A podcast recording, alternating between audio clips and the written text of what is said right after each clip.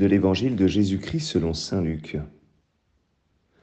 En ce temps-là, Jésus disait à ses disciples, Un homme riche avait un gérant qui lui fut dénoncé comme dilapidant ses biens. Il le convoqua et lui dit, Qu'est-ce que j'apprends à ton sujet? Rends-moi les comptes de ta gestion, car tu ne peux plus être mon gérant. Le gérant se dit en lui-même, Que vais-je faire, puisque mon maître me retire la gestion? Travailler la terre? Je n'en ai pas la force. Mendier? J'aurai honte. Je sais ce que je vais faire, pour qu'une fois renvoyé de ma gérance, des gens m'accueillent chez eux. Il fit alors venir un par un ceux qui avaient des dettes envers son maître. Il demanda au premier, Combien dois-tu à mon maître? Il répondit Cent barils d'huile. Le gérant lui dit Voici ton reçu, vite assieds-toi et écris cinquante. Puis il demanda à un autre Et toi, combien dois-tu? Il répondit Cent sacs de blé. Le gérant lui dit Voici ton reçu, écris quatre-vingts. Le maître fit l'éloge de ce gérant malhonnête car il avait agi avec habileté. En effet, les fils de ce monde sont plus habiles entre eux que les fils de la lumière. Acclamons la parole de Dieu.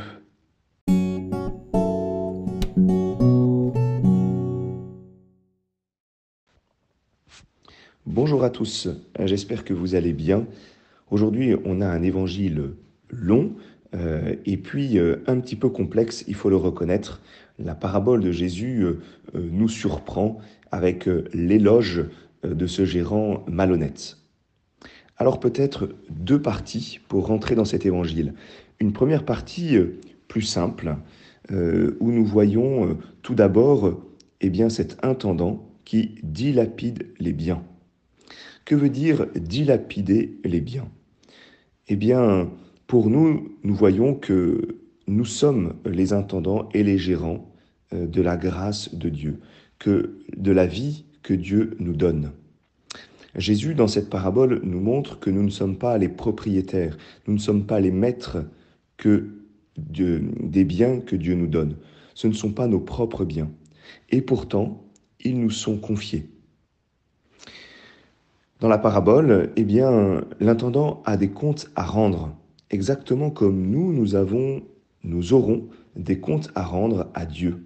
C'est comme la parabole des talents. Hein. Qu'as-tu fait des talents que je t'ai donnés? Alors encore faut-il reconnaître nos talents euh, et puis ensuite être capable eh bien, de montrer que nous les avons fait fructifier. Il y a une justice à ce que euh, ce maître puisse recevoir les comptes des biens euh, qui ont été confiés. Alors l'intendant, il n'est pas esclave. L'intendant, euh, il a cette dignité eh bien, de pouvoir avoir des initiatives dans la gérance. Il a cette dignité d'avoir une responsabilité. Pour autant, il n'est pas complètement autonome. L'autre mot d'intendant ou de gérant, c'est économe. Il, il euh, gère quelque chose qui ne lui appartient pas. Alors cela nous donne une belle leçon euh, eh bien, de notre rapport à Dieu, de notre rapport aux autres, de notre rapport à la nature. Nous recevons des biens que nous devons faire fructifier. Nous avons une responsabilité, une capacité d'initiative, et pour autant, cela ne nous appartient pas. Simplement, avec ce mot de, de gérant, d'intendant, nous voyons euh, qu'il s'agit d'être dans, dans un rapport ajusté avec les biens. Nous pouvons euh, être comme des maîtres par rapport aux biens. Et finalement, euh, euh, justement, maltraiter les biens, euh, se considérer comme propriétaire. L'inverse, nous pouvons être comme des esclaves, c'est-à-dire paresseux, ne pas exercer pleinement la responsabilité qui nous a été donnée. Le Christ nous demande d'être des intendants, des gérants, des économes des biens qui nous sont donnés.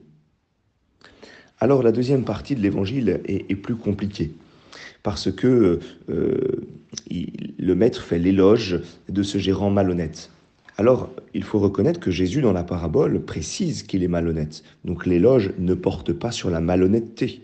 et il nous faut voir sur quoi porte l'éloge. C'est un petit peu comme le fils prodigue. Le fils prodigue, lui aussi, il rentre en lui-même et il fait une sorte de calcul eh bien, pour pouvoir retourner vers son père et surtout pour pouvoir manger parce qu'il a faim. C'est pour cela qu'il revient vers son père. S'est-il vraiment complètement converti? En tout cas, il est revenu vers son père pour manger. Et là aussi, euh, cet intendant, eh bien, il réfléchit en lui-même pour pouvoir, entre guillemets, survivre. Alors, euh, finalement, l'habileté la, euh, de ce gérant, c'est de faire de son prochain un allié. Et c'est ce que Jésus vient souligner. Cet intendant, il exerce une sorte de, de miséricorde. En fait, il agit comme Dieu. C'est euh, la prière que nous faisons tous les jours. Remets-nous nos dettes comme nous remettons aux autres. Et il remet en effet la dette euh, aux autres de la même manière eh bien, que le Christ nous remet notre dette, que Dieu nous remet notre dette. Mais il ne veut pas que nous dilapidions ses biens. C'est peut-être comme cela que nous pouvons euh, conclure. Dieu nous remet nos dettes, mais il ne veut pas que nous dilapidions ses biens. À travers ce gérant malhonnête, étonnamment, nous avons la figure du Christ qui vient effacer nos ardoises, mais qui nous enseigne à aimer notre prochain. Alors bien sûr, nous ne soyons pas malhonnêtes, mais en effet, remettons la dette à, notre prochain euh, et euh, aimons-le pour euh, faire fructifier les dons de grâce que nous a donnés notre Seigneur. Bonne journée à chacun.